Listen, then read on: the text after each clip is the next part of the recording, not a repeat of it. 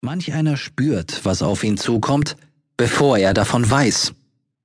Damit aber ist das Phänomen der emotionalen Intelligenz nur unzureichend beschrieben. Ach, wenn doch Bauchgefühle wirklich sprechen könnten. Bei dem einen sind die Voraussetzungen dafür bereits geschaffen, in anderen Fällen müssen sie erst ausgebildet werden. Dass man auch so schlau sein kann, seiner Intuition zu folgen, ist in den Kreisen der Wissenschaft überhaupt erst seit einem Vierteljahrhundert bestens bekannt.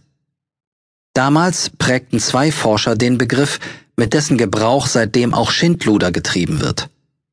Umso wichtiger ist es, zu den Anfängen zurückzukehren, damit es sich zeigt, welche Absicht ursprünglich damit verbunden war. Intelligenz an sich kann ja verschiedenen Herren dienen, oft ist sie dazu bestimmt, mit sich selbst ins Reine zu kommen.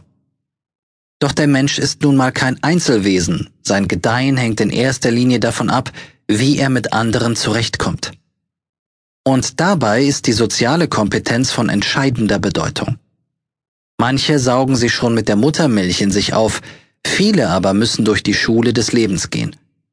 In verschiedenen Gemeinschaften lernen sie, sich zu behaupten oder auch, wie es sich anfühlt, wenn man ausgestoßen wird. Eins ist sicher. Klugheit beschränkt sich allein auf das Studium der Bücher, wenn deren Inhalt auch praxisnah angewendet werden kann. Gelegentlich läuft es auch andersherum. Dann wird aufgezeichnet, welche Erfahrungen zu machen waren und was daraus zu schließen ist.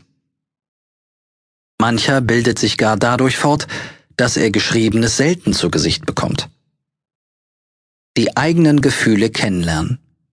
Es ist doch so, dass einer, der zwar vieles weiß, es aber niemandem plausibel machen möchte, wenig Freunde findet.